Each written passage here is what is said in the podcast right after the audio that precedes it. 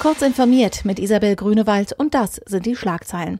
Fahnder dürfen computergenerierte Missbrauchsbilder hochladen.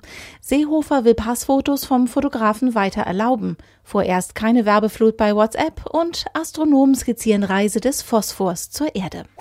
Der Bundestag ist für eine deutlich härtere Gangart im Kampf gegen sexuellen Kindesmissbrauch. Ermittler dürfen künftig etwa computergenerierte Bilder verwenden, wenn sich einschlägige Taten nicht anders aufklären lassen oder nur wesentlich erschwert verfolgt werden könnten. Dies sieht ein am Freitag verabschiedeter Gesetzentwurf vor, mit dem auch Versuche zum Cybergrooming strafbar werden. Wer davon ausgeht, mit einem Kind zu chatten, es in Wirklichkeit aber mit einem verdeckten Ermittler oder einem Elternteil zu tun hatte, kam bislang ungeschoren davon. Nach viel Kritik will das Bundesinnenministerium nun doch nicht vorschreiben, dass Passfotos nur noch im Bürgeramt aufgenommen werden dürfen. Bei der Sicherheit unserer Identitätsdokumente machen wir keine Kompromisse. Das gilt auch für die Passfotos, sagte Innenminister Horst Seehofer der DPA. Ziel der neuen Regelungen sei es, die Fälschungssicherheit weiter zu erhöhen. Seehofer betonte aber, ihm sei wichtig, dass sich Bürger in Zukunft entscheiden könnten, ob sie die Passfotos bei der Behörde oder beim Fotografen anfertigen lassen.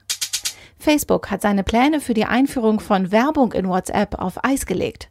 Die dafür zuständige Abteilung wurde in den letzten Monaten aufgelöst, bereits geschriebener und ausgelieferter Programmcode wieder zurückgezogen.